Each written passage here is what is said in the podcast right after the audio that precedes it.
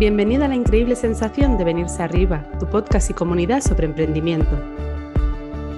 ¿Alguna vez te has parado a pensar cómo la forma que tienes de relacionarte contigo misma influye en tu día a día y en tu emprendimiento? Para responder a esta pregunta estrechamente relacionada con nuestro tema principal del mes, el empoderamiento femenino, hemos traído al podcast a una invitada de excepción.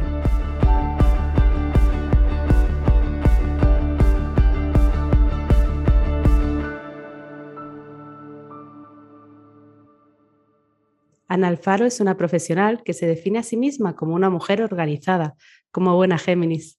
Ana tiene una intención muy clara, acompañar a mujeres en momentos de transición y de cambio.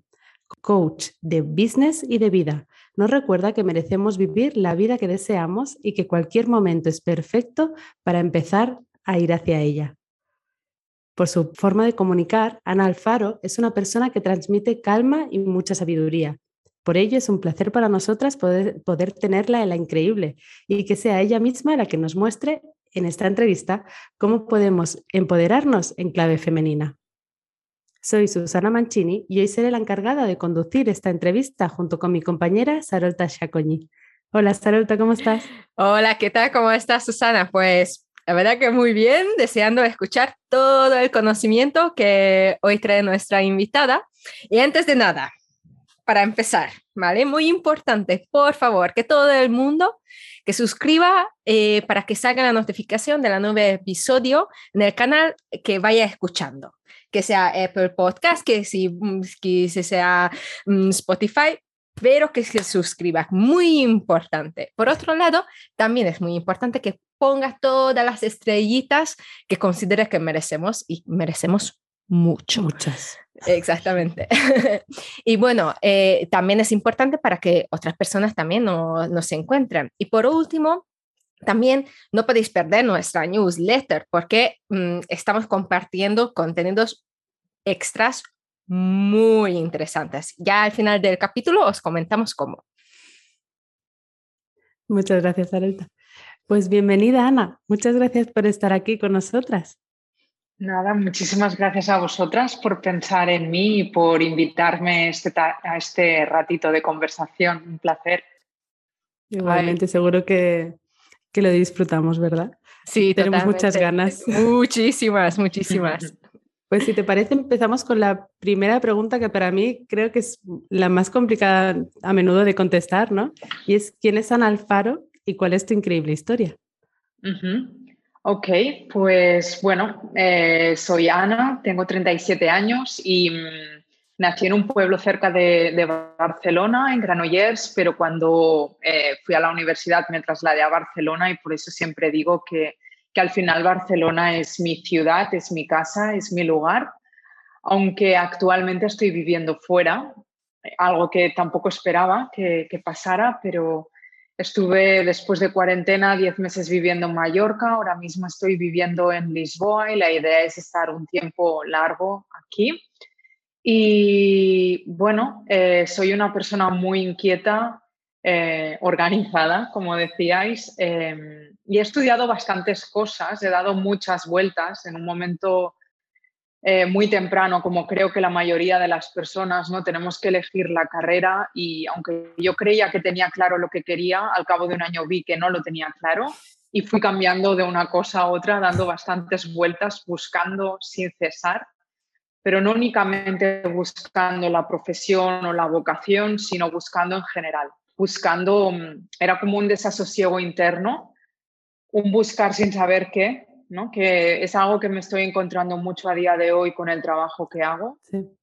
Y mm, bueno, al final estudié psicología, estudié muchísimas cosas más, di bastantes vueltas, trabajé durante muchos años en el mundo de la comunicación, pero a día de hoy y mm, gracias a encontrarme con el yoga en todo este camino de búsqueda, em, he terminado eh, en el lugar en el que me encuentro hoy, que es el de coach eh, como bien tú decías, ¿no? de, vida y de business, acompañando a mujeres a, vivir su propia transformación y todos esos cambios que necesitan vivir para vivir más alineadas con ellas mismas y con sus valores. Mm. Mm, bueno, creo que tu historia resuena en, Sarolta y en mí seguro, y seguro que en muchas de las otras oyentes, ¿no? Ese momento de búsqueda continua, ¿no? Y que, bueno, yo siempre lo digo, ¿no? Que yo llegué a los 30 y dije, pues es que no me conozco, ¿no? ¿Cuánto necesito todavía por saber, aún habiendo estudiado y teniendo todo, ¿no? Y creo que para mí la maternidad fue ese punto, ¿no? De decir, pues, yo quién soy, dónde estoy y, vamos a, trabajar en ello. Entonces, nos has dicho que el, hecho de ser así organizada y de, querer esta búsqueda es, eh, ¿crees que es lo que te ha llevado a la vida que tienes ahora? Yo creo que es esa inquietud mía interna y esa voluntad de querer estar bien y de vivir alineada, ¿no? Esa, esa inquietud me, me llamaba a buscar a no parar. Y mm, viví muchos años y mucho tiempo no estando bien en mí misma por ese desconocimiento, por ese no saber quedarme. Y yo sabía que me merecía estar bien, que me merecía vivir una vida plena, feliz. Y mm, esa fuerza interna o esa inquietud que decía es lo que me empujó a la búsqueda. O sea, que sería un poco la unión de estas cosas lo que me, me llevó hacia adelante hasta bueno, hasta el día de hoy, que no es que esté todo perfecto o, o, haya encontrado la respuesta a todo, pero sí que he ido incorporando en mí muchas herramientas que me sirven en el día a día para, para vivir más de acuerdo a la persona que soy, ¿no? Y limando todo aquello que siento que necesito limar en cada momento y al mismo tiempo poniendo esto al servicio de otras mujeres para que quizá encuentren antes que yo y muchas de nosotras eh, lo que necesitamos encontrar, ¿no? Que no es lo mismo en mí, en ti, o sea, cada una debe encontrar lo que debe encontrar, su verdad y, su autenticidad, pero tenemos ahí unas herramientas que nos pueden servir a todas, ¿no? Qué bonito. La verdad que es, es ay, perdón, la verdad que todo lo que dices es, mm, resuena un montón y fíjate que cada vez cuando yo siento de que estoy cerca, cerca de encontrar algo, viene una cosa, me abre una puerta y doy cuenta, digo, uh, qué lejos estoy todavía. ¿Cuánto queda, no? ¿Cuánto queda? ¿No? Y, hombre, encontrar herramientas en tu caso que es la yoga y no solamente la yoga, que también sabemos de que también la escritura eh, es muy, muy, muy importante. Imaginamos que, que, es la herramienta dentro del coaching que, que quizás tenga la, el más poder, ¿no? Para acompañar a mujeres en su camino de vida, ¿no? Lo que has comentado. Mm, ¿Tú qué crees? ¿Cómo ayuda la escritura a las personas y cómo esta eh, puede convertir mm, algo terapéutico? Mm. Ah, la escritura al final a lo que nos lleva es al autoconocimiento, ¿no? A explorarnos a nivel interno y hacerlo parando. Eh, cuando, y sobre todo, eh, yo siempre hago referencia a la escritura a mano, estamos muy acostumbrados, acostumbradas a escribir constantemente con el ordenador, con el teléfono, y lo hacemos muy rápido, muy automático, y no dejamos que eso sea procesado. Es, como, como si estuviéramos como en el dicho mal, pero como escupiendo, ¿no? O sea, y, y no te paras a prestar atención a lo que estás realmente escribiendo. Entonces, el hecho de plasmarlo sobre el papel eh, es súper mindful, eh, nos, hace quedarnos en ese momento y procesar mucho más. Entonces ahí hay un gran autoconocimiento, un me doy cuenta de lo que estoy diciendo, de lo que estoy sintiendo. Eh, puedo tomar decisiones más fácilmente porque las veo ahí frente a mí, las puedo pensar, entonces puedo tener una actitud que no sea tan reactiva, sino, no, no, lo voy a digerir y cuando sienta que tengo que dar una respuesta o dar un paso, em, lo voy a dar. También nos ayuda mucho a procesar estados emocionales, ¿no? Es, es una manera de hablar con nosotras mismas y de quizá calmarnos. Y también esa liberación nos calma en sí misma, no solo por el diálogo, sino por el, el soltar, ¿no? Todo eso que nos está quizá doliendo o molestando o, o inquietando y como decía antes, nos da claridad, lo veo ahí, quizá lo pueda ordenar, ¿no? Y, y, me da claridad, me da foco y me da dirección para moverme en un sentido o en otro. Fíjate, es, es muy interesante lo que dices. A mí no me gusta escribir, pero cada vez siento más de que es una de las mejores formas de confrontar con mí misma al final, ¿no? Porque es, porque es eso, lo que pasa que yo soy Pisces y para mí poner foco es bien difícil, aunque también dicen, bueno, los Géminis tienen también, entre comillas, una mala fama, ¿no? Si no desarrollan bien, pues una mente tan rápida, pues los tiene complicado. Entonces, también quiero saber tu secreto, que cómo haces para que tomas el foco, con, que concentres y no no vayas distrayendo cuando necesitas escribir, cuando quieres sacar todas estas cosas. ¿Qué haces, por favor? Claro, em, al final, sí, como decías, ¿no? los feministas también tenemos esta fama de que tenemos mil ideas en la cabeza y es así, y hay como que acotar un poco, ¿no? Y no irnos dispersando de unas cosas a otras. Mm. Entonces, a mí hacer listas es algo que me funciona y la famosa lista de los pros y los contras es muy buena pero a nivel de distracciones, yo, yo diría, eh, cerremos pestañas, pero pestañas no únicamente físicas del ordenador, sino cerremos frentes a nuestro alrededor de normal. Estamos en 1500 cosas y eso hace que no acabemos estando en ninguna, ¿no? Entonces, ¿cómo nos vamos a enfocar si tenemos mil cosas que resolver? Pues empecemos a decir no a muchas de esas cosas, a dejarlas ir sobre todo aquellas que no nos están aportando nada, ¿no? Como soltemos, soltemos todo aquello que es una carga que llevamos arrastrando tiempo y que ya no nos sirve más y quedemos quedémonos estrictamente con lo que nos va bien ahora y que tiene que ver con la persona que soy a día de hoy, ¿no?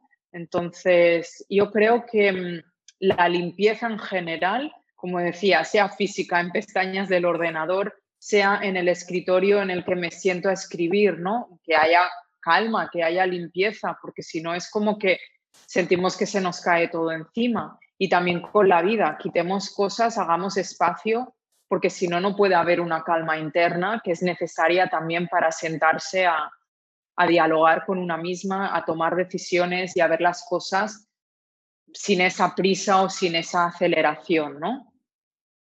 Sí, porque al final vemos como muy claro, ¿no? Esas, bueno, yo soy de las que tiene 30 pestañas, ¿no? Y que estoy reduciendo. Yo también, ¿eh? Ojo, yo también. yo intento al menos más o menos reducirlas, pero no hay manera a veces. Yo tengo 15, pero tengo mm, cuatro ventanas, por eso. Claro, es que ese es otro, que ahora se pueden poner, entonces es como, no, por favor, más opciones, ¿no? O agruparlas, sí, por favor. Pero o sea, eso lo vemos como, no, se ve, es físico y, lo puedes ver y como muy claro, pero a nivel de vida, es que justo esta semana yo empecé a enumerarlo, ¿no? Con mi familia, con mis hijos mi marido, y dije, no, porque ahora me he quitado muchas cosas. He conseguido decir que no a esto, y así muy tal. Y empiezo a decir, hago esa lista, ¿no? Y dices, todos, incluso los niños, ¿no? pues si tienes muchas cosas. Y era como, es verdad. O sea, no nos paramos, ¿no? A veces a, decir, vamos a quitarnos cosas para, para, ese foco, porque decimos como mucho, hay que poner foco, tenemos que tener, entrar en acción y demás, pero si tenemos 80.000, mmm, yo, yo subo de los 1.500 también, Susana, es, es, reconocernos lo que conseguimos, ¿no? Porque tú quizá tenías 25 y te has quedado en 15 y esto ya es un gran avance, ¿no? No podemos tampoco pretender que la limpieza sea, claro, tú se lo cuentas a tu familia y ellos se llevan las manos a la cabeza porque realmente sigue siendo mucho, pero ya es un logro bajar de ese 25 a ese 15, por ejemplo, me lo invento, ¿no? Y, y esa conciencia que tú has logrado para empezar a hacer limpio y seguir haciéndolo, ¿no? Que no se va a quedar ahí el volumen que, te rodea y que te envuelve, sino que la idea es, una vez una empieza, tender a minimizar ¿no? y a ir a, una manera de hacer más minimalista para también darnos cuenta de lo que estamos haciendo y de lo que estamos viviendo, porque si no, claro, estoy a esto, a esto, a esto, a todo, mm, no te enteras de la mitad, ¿no? Desde luego. Al final, muchas veces, yo creo que además en la maternidad todavía más, cuando acabas el día es no he hecho nada, pero si hicieras esa lista, dices, pues he hecho un montón de cosas, porque gestionar una rabieta o un momento de desbordamiento de sentimientos, eso quita mucha energía y necesitas mucha presencia y es, y es un algo. O sea, yo que estoy 24 horas con ellos, ¿no? Y dices, bueno, vamos a ser más consciente, ¿no? Mm, Entonces, mm. también eh, enlace esto con la pregunta, ¿no? De que si al final esto es una escucha que, que tenemos hacia una misma, ¿no? ¿Tú cómo haces, Ana, para escucharte y darte aquello que necesitas?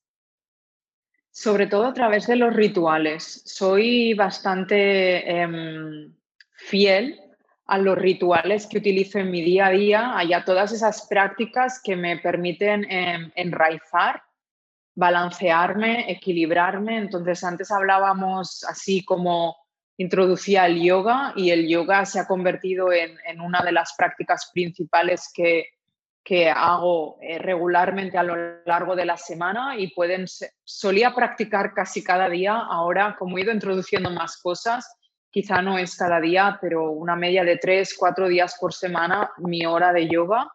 Medito también, esto sí que lo hago a diario, unos 10, 15 minutos.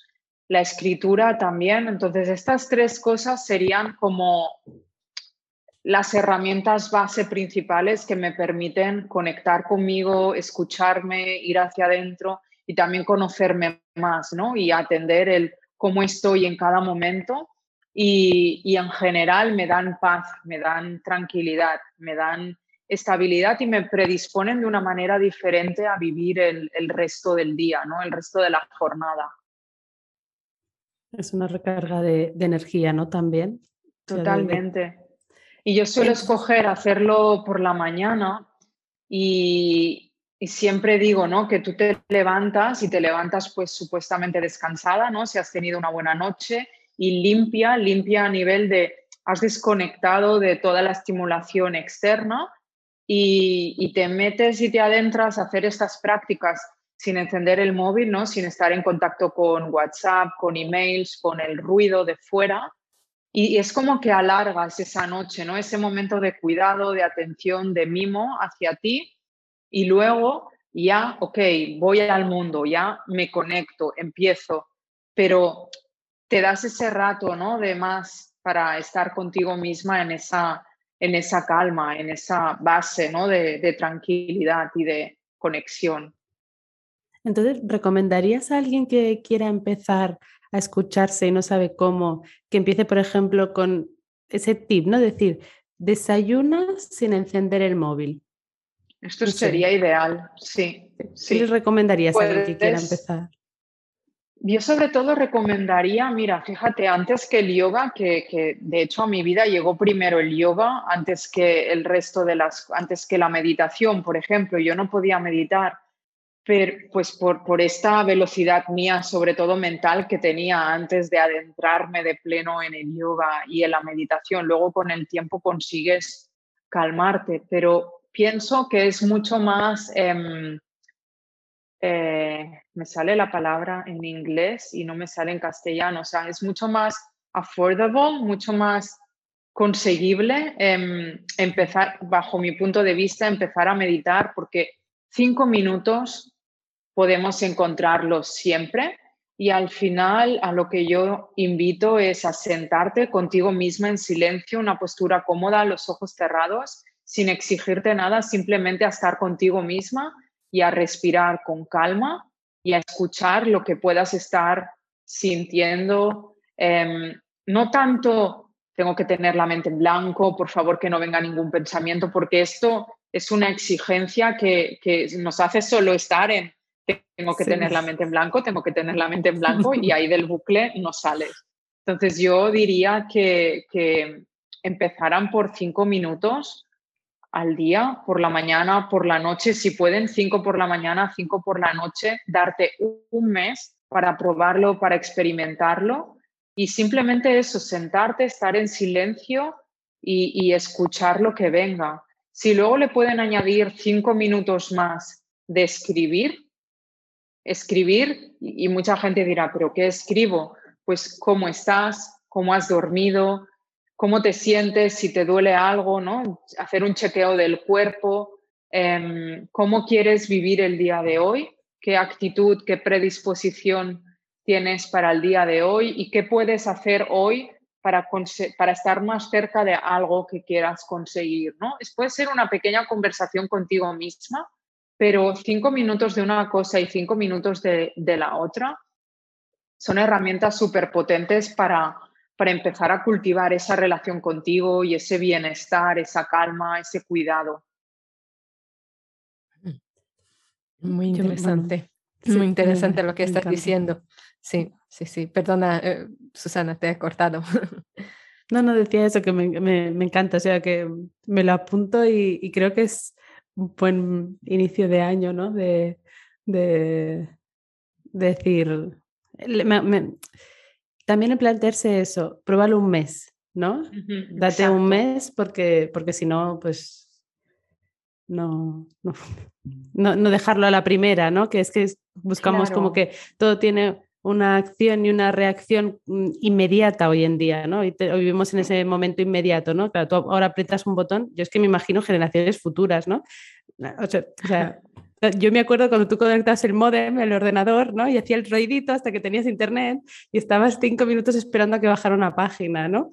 Y en cambio, o sea, poderla ver. En cambio ahora, claro, es la inmediatez de un clic para los niños del futuro, ¿sabes? Siguientes generaciones, uff, introducir esto también desde muy pequeñas, creo que les va a ir eh, muy bien, ¿no? Ese autoconocimiento. Y, creo que, es una herramienta muy potente y muy interesante para, para, introducir en los colegios. De hecho, hay lugares en los que ya lo hacen, ¿no? Pero, pero bueno, es aún muy incipiente. Y lo del mes que tú dices, sí, es súper importante que te plantees, no sé, 21 días, un mes, pero que te des el tiempo de probarlo y de experimentarlo y si un día no lo haces, no te rindas, ni te fustigues, castigues, culpes, sino, ok, vuelves mañana, mañana te sientas, ¿no? Y mañana sigues. Pues Ana, de ahí yo tengo una gran pregunta. Em, cuando tú alejas de toda esta práctica porque te viene un momento de locura, ¿no? de todos estos procesos, todos estos ritos que para ti también son muy importantes, ¿cómo lo haces de, volver a entrar en ello y, y, no dejarlo para siempre? Porque es la más fácil para muchas veces ahí decir, pues, mira, no es para mí, que mi vida es demasiado loca.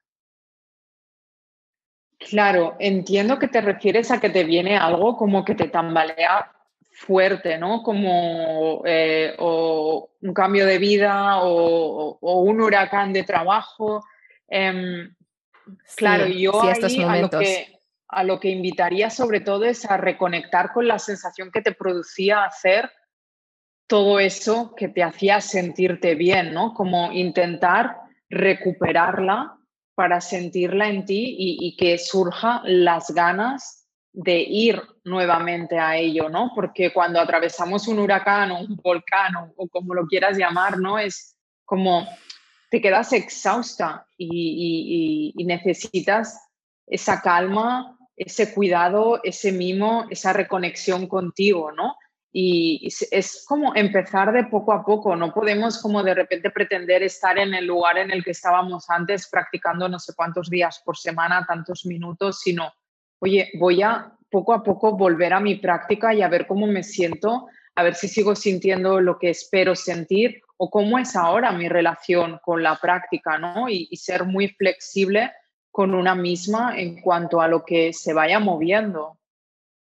Sí, fíjate, de hecho, yo creo que muchas veces alejamos de las prácticas justamente porque no queremos enfrentar lo que, lo que tenemos dentro, ¿no? Que al final lo que tú dijiste, que aclaras ideas y muchas veces lo que queremos es, es no ver, es que directamente no, no ver. Y bueno, eh, ya volviendo un poquito a la yoga, pero, pero también la escritura, ¿no? Em, eh, en el encierre de tu libro, en yoga para, para equilibrar las emociones, ¿no? que va absolutamente de, de lo que estamos hablando. Eh, en, en, su presentación dices que, que, es un libro con el que dejarse fluir, ser, experimentar. Eh, ¿Qué más nos puedes desvelar sobre, sobre este libro? Bueno, sobre todo em, transmitir que aunque el título y el libro en sí tiene mucho de yoga, no necesariamente es para personas que estén muy experimentadas con la práctica, es decir, es para personas experimentadas y personas que quizá no han practicado nunca, porque al final en el libro lo que hago es un recorrido por emociones para transitar esas emociones que de alguna manera nos están causando incomodidad, hay seis de estas y hay seis, de ahí los 12 capítulos, que son todas aquellas emociones o estados que queremos potenciar, ¿no? Pues, por ejemplo, el amor propio, eh, la felicidad. Entonces, para cada una de estas emociones, lo que, mm, lo que busco en el libro es ofrecer herramientas que nos ayuden a trabajar y a gestionar cada una de estas emociones. Hay mucha presencia del yoga porque cada capítulo tiene tres asanas, tres posturas, pero luego hay también otras prácticas, herramientas y rituales como la meditación, la respiración, caminos en la naturaleza, eh, alguna receta. Entonces, es ah, sobre todo em, empezar a conocer cómo sentimos, cómo sentimos cada una de esas emociones y cómo las estamos transitando a día de hoy para poder transitarlas de una manera que nos sea más beneficiosa, ¿no? O potenciar aquellas que quizá no las estamos sintiendo tanto como nos gustaría. Fíjate, que, es que eso me suena un montón de que la yoga como no solamente puramente lo que ahora la gente son posturas, ¿no? Pero la yoga como en, en, su, en su esplendor, como una práctica, como una forma, como un camino, ¿no? Como el taoísmo también, el tai chi está en todo, de la ropa que estás poniendo, ¿no? Es, es la idea, ¿no? Y la verdad es que me parece muy importante y muy interesante como la yoga y no, solo, no solamente como un ejercicio mm, físico, pero como una manera de vivir, ¿no? Eh, ¿Cómo lo ves? ¿Cómo podríamos unir eh, esto, este concepto como yoga eh, con nuestro tema del mes del empoderamiento femenino? Claro, el yoga al final, como tú decías, es una práctica que, afecta y que influye a todo en nosotras, ¿no? Que, tiene que ver con el estilo de vida y que tiene que ver con conectar con la persona que somos. Entonces, el yoga nos lleva a unir eh, movimiento con respiración y esto hace que nos alejemos de la mente, ¿no? que, que dejemos ya todo este diálogo interno y todo eso que nos estamos diciendo y los beneficios, gracias a la práctica regular, van calando, ¿no? Van calando físicos, es decir, pues el tonificar, los dolores de espalda, pero va también calando a esa conexión, a cultivar esa relación con una misma. Y todo esto va cambiando y va cambiando de una manera silenciosa, no te das cuenta, pero vas a empezar a verte de una manera distinta, ¿no? Te vas a mirar de una manera más amable, te vas a hablar de una manera más dulce, más cariñosa es decir, hay cambios en la relación que tú tienes contigo misma, te comunicas distinto tanto en la palabra como en el movimiento, como en cuando te estás mirando, ¿no? Es como, bueno, es un camino muy bello, muy hermoso de cómo empiezas en un momento y cómo terminas en, al, al, pasar los meses, ¿no? De cómo estaba y cómo estoy a día de hoy. Pero es muy sutil, como decía, es muy silencioso, pero va cambiando esa relación que tienes contigo misma y esto influye sin duda en, en el amor propio, ¿no? Hacia una misma y el, y el verse, el reconocerse, el sentirse capaz, el, el ver todas sus em, aptitudes, ¿no? Y toda tu valía y lo fuerte que, que, hay en ti, ¿no? La fortaleza que tienes para ir hacia adelante y para conseguir lo que te propongas. Es como el florecer, ¿no? Podría decirse, el, como el abrirte, ¿no? Tú te entregas a la práctica y cuando te entregas a la práctica, em, las cosas surgen, tú floreces, tú brillas, ¿no? Mm. qué mm. importante, ¿verdad? Que es brillar. Muy importante. Sí. Y hablarnos bien y, a mí me, me, dejas ahí, ahí, ¿eh? que siempre acabamos igual, ¿verdad, Sarolta? Sí, totalmente. A ver, vamos a algo práctico así. ¿Cuándo deberíamos, cuándo crees que deberíamos hacer limpieza en nuestra vida? ¿Cuándo es el momento que dices, bueno, vamos a empezar ya porque... Pues no creo que haya un momento en concreto eh, que se pueda generalizar a todo el mundo, sino lo ideal sería hacer limpieza continuamente, porque mm. aunque hayas hecho una super limpieza a fondo, tenemos esa tendencia ¿no? a, seguir acumulando, acumulando lo que sea, es decir, acumulando en nuestra vida, acumulando pensamientos, acumulando quizá maneras de hacer que no nos benefician, acumulando creencias, miedos, mm, incertidumbres, bloqueos. Entonces yo diría que cada cierto tiempo revisáramos un poco cómo estamos y qué nos sirve y qué no nos sirve. Y repito, físicamente puede ser abrir los armarios de la cocina, de la habitación, pero también mucho a nivel interno. ¿Qué cosas no me están funcionando a mí a nivel interno? ¿Qué maneras de hacer? ¿Qué costumbres? ¿A qué cosas estoy diciendo que sí en la vida y en realidad tendría que ser que no, porque esto no va para nada conmigo? Entonces, diría que constantemente pero si no, puede, podemos elegir momentos ¿no? del año que sean como más significativos, como puede ser un regreso de las vacaciones en septiembre, como puede ser un cambio de año, como puede ser nuestro cumpleaños. Pero sin duda, sin duda, cuando te sientas desbordada, por favor, escúchate, ¿no? Y, y escucha toda esa avalancha que tienes encima y entonces párate y haz limpieza cuanto antes, porque necesitas hacer espacio para estar bien y también para dejar que llegue lo que quieres que llegue a tu vida. Sí, fíjate, igualmente. Para personas como yo, señoritas, tengo mil frentes abiertos. ¿Cómo, cómo qué puedes em, decirnos o cómo podrías, mm, cómo puedes ayudarnos para aprender que soltemos las cosas y que dejemos ir? Claro, ahí hay que revisar todo lo que tienes y qué es lo que realmente quieres que esté y lo que no. Y empezar a dejar lo que no te está funcionando, porque lo que no te está funcionando lo que está es obstaculizando tu evolución, ¿no? Y tu bienestar, tu calma, tu tranquilidad, que el resto de cosas funcionen. Entonces, sobre todo te diría parar, coger papel, boli, hacer lista y ver todo lo que hay encima de la mesa y ser muy em, sincera contigo misma de todo esto que hay aquí, que es lo que realmente quiero. Y no fustigarte y no castigarte del porque me he comprometido, porque he dicho que sí. No, no. Ya está, lo has hecho. Ahora mm. toca arreglarlo, toca editar, ver cuál es la mejor manera para soltarlo y para dejar ir. Pero sobre todo, cuando identifiques aquello que quieres dejar ir, darte el permiso para soltarlo porque está bien, porque no lo necesitas, no te sirve, no te funciona y es más, te está dificultando tu avance, tu progresión.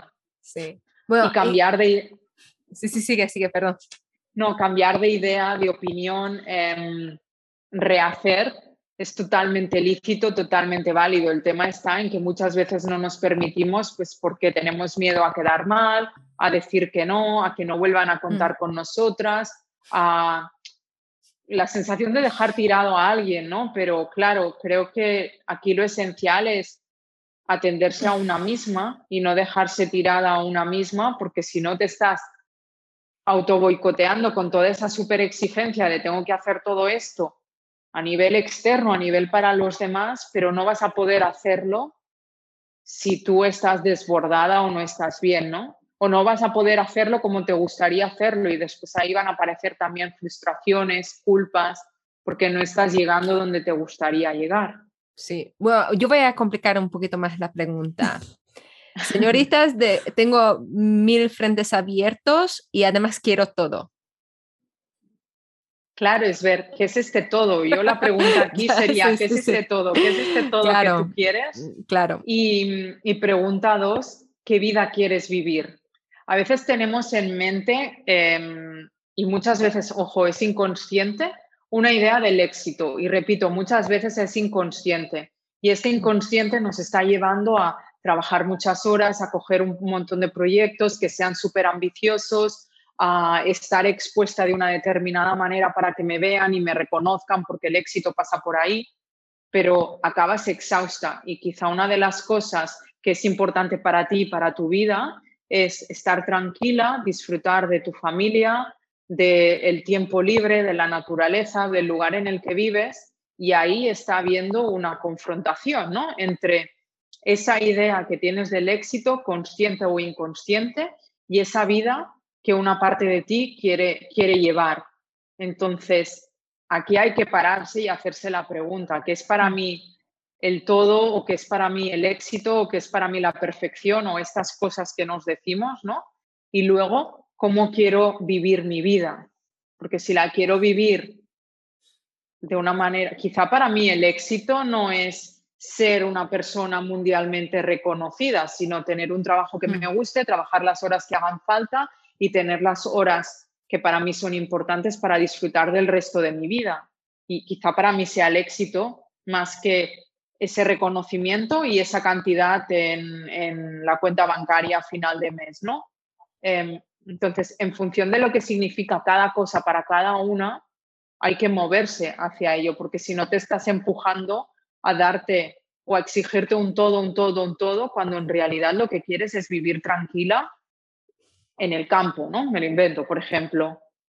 Quizá tu todo es tener esa casita en medio de la naturaleza con tu familia, tener el trabajo que quieres, pero sin desbordarte a ti misma. Ok, si este es tu todo, mira de qué manera puedes dártelo, pero sobre todo miremos el no, el todo es muy grande. Mm. Y el éxito que nos inculcan es muy exigente la perfección que nos metemos en la cabeza en un momento determinado porque nos han ido moldeando a que pensemos de esa determinada manera, es, muy perjudicial muchas veces también, ¿no? Mm. Ponerlo todo en cuestión, pero respecto a ti, ¿no? ¿Qué, qué significa para mí cada cosa y qué quiero yo tener en cada aspecto de mi vida?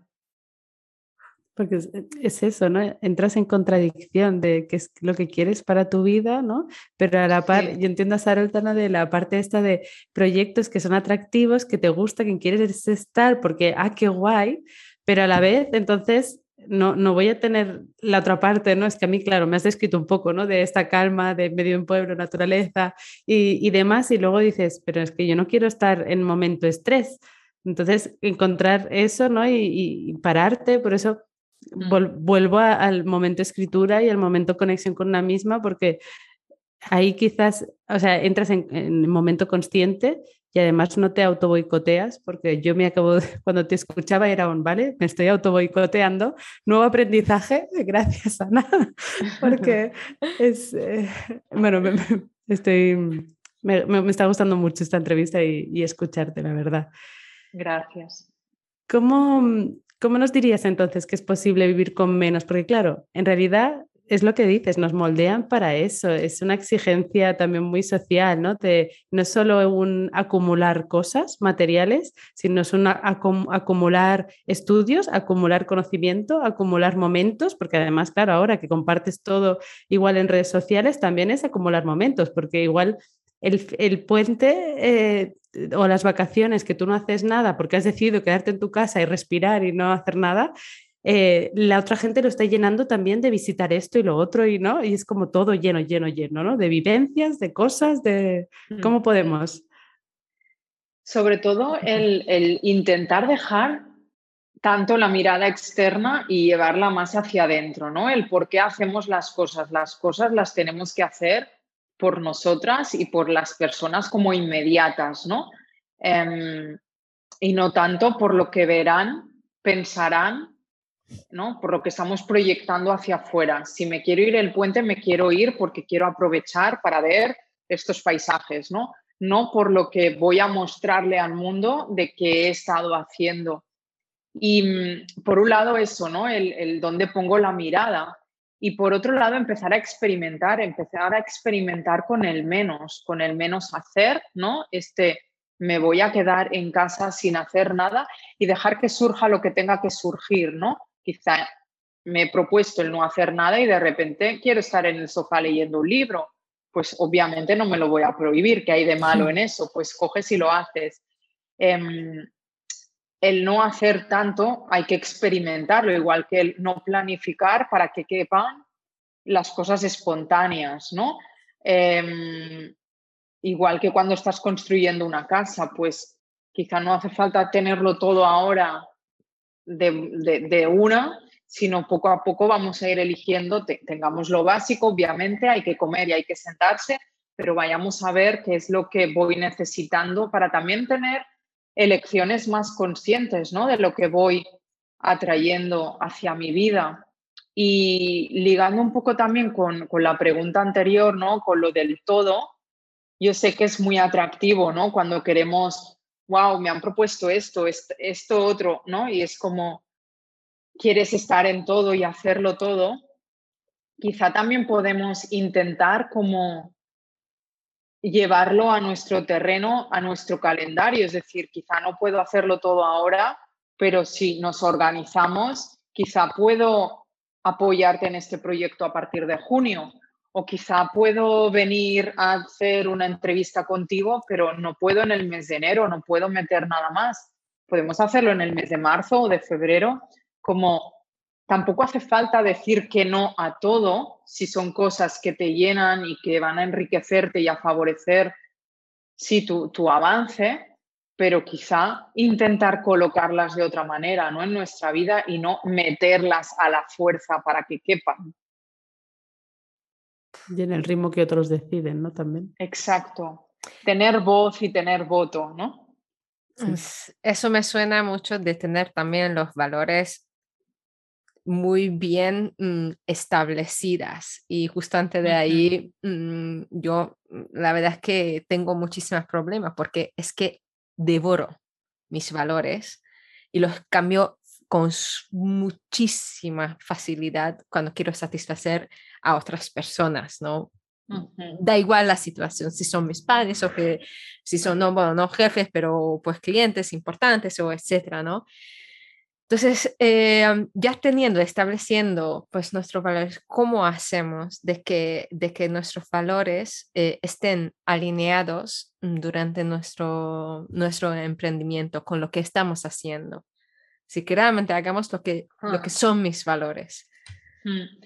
Es importante que en cada toma de decisión los y en cada movimiento los tengamos muy presentes, ¿no? Y, y hacernos la pregunta de, ¿esta decisión si elijo A o elijo B, ¿qué va a estar apoyando y va a estar manteniendo el statu quo de mis valores o no? Si elijo esto, me lo estoy cargando y estoy pasando por encima de lo que es importante para mí, ¿no? Entonces, sobre todo en momentos de movimiento y de decisión, tenerlos muy presentes, ¿no? Como si tuviéramos un posit aquí pegado en la frente de si estos son mis cinco valores principales, ¿esto está apoyando o no? Eh, está totalmente tirándolo por suelo y, tomar las decisiones desde este ángulo, ¿no? Desde esta perspectiva y también en lo que hacemos en el día a día, porque hay decisiones que ya hemos tomado y quizá en su momento no las pasamos por el filtro de los valores. Y oye, estamos en total derecho de revisarlo ahora, mañana o cuando haga falta y ver, esto, si por ejemplo para mí es muy importante el tema de la sostenibilidad y en su día acepté un cliente o vivir en un entorno determinado que no cuida para nada este tipo de cosas o no tengo la facilidad de comprar en comercios que pues que son locales, que son conscientes, que respetan el medio, el medio ambiente, quizá tengo que hacer algún tipo de movimiento, quizá tengo que desvincularme del cliente, quizá tengo que mirar de moverme a otro lugar que es más respetuoso con el medio ambiente. ¿No? Estamos en total derecho para reajustar en todo momento. La verdad es que me encantó el momento cuando dijiste lo del post-it enfrente. Es que pienso hacer mis reuniones así, pegado un post-it con mis tres valores y, cuando te pregunta la persona, pero esto que pues mira, son mis valores, que eso es lo que puedes esperar de mí y eso es lo que yo exijo. Me encantaría, mira, sería genial. Sí, sí, sí, sí. Pero es, es respetarte mucho a ti misma, ¿no? Como em, el respeto a ti misma es lo principal y luego con eso conseguimos que los demás nos respeten, pero si nos estamos saltando a nosotras constantemente, no podemos esperar que los otros em, nos respeten, ¿no? Pues con un pago de un cliente, con una fecha, con em, la manera de comunicarte con un cliente, ¿no? Pues quizá tú le has dicho 20.000 veces que no utilizas el WhatsApp y la persona sigue intentándolo, intentándolo, pero si tú no se lo dices o, o tú no te vas al email y le escribes por email y le contestas por WhatsApp, al final te estás saltando a ti misma porque estás priorizando lo que él quiere, que es estar constantemente en el WhatsApp diciéndote cada cosa que se le pasa por la cabeza, ¿no? Y eso quizá a ti te está invadiendo y no te está dejando el espacio para concentrarte, para avanzar. Luego buscas algo y, no lo tienes ordenado en un lugar, lo tienes en mil WhatsApps que quién sabe dónde está, ¿no? Aquello que te dijo y dónde se aceptó tal punto del contrato. Entonces, llevar también a las personas hacia nuestro territorio, porque nosotras tenemos también el derecho de marcar nuestros límites y nuestras, nuestras normas, ¿no? Sí, y el, hacernos respetar también está muy vinculado ¿no? a ese, empoderamiento ¿no? que necesitamos y que como mujeres yo creo que tenemos ese plus, ¿no? que necesitamos empoderarnos todavía más para por la sociedad patriarcal que tenemos, ¿no? Y decir, no, yo no estoy al final de la lista, yo también estoy aquí, ya sea en cualquier ámbito, ¿no? Nos ponemos y nos empoderamos y, creo que, que, hoy nos has dado muchas, yo creo que muchísima información que tendremos que procesar, que este es un episodio, como siempre dice Sarol, ¿no? De volver a, a, escuchar y que a mí se me ha pasado, supongo que a vosotras también, muy, muy rápido. Y ya llegamos un poquito a la última pregunta, ¿no? Para concluir la entrevista, donde te hacemos la, pregunta de qué significa para ti la increíble sensación de venirse arriba. Wow, para mí es cuando estás on the top, ¿no? Cuando estás que explotas, que, que, brillas, que irradias, que es como si saliera luz del pecho, de, alegría, de felicidad, de esplendor, em, de bienestar máximo, ¿no? Es que estoy de la mejor manera que podría estar y esto hace que irradies todo eso a tu alrededor y desde luego todo vaya bien, ¿no?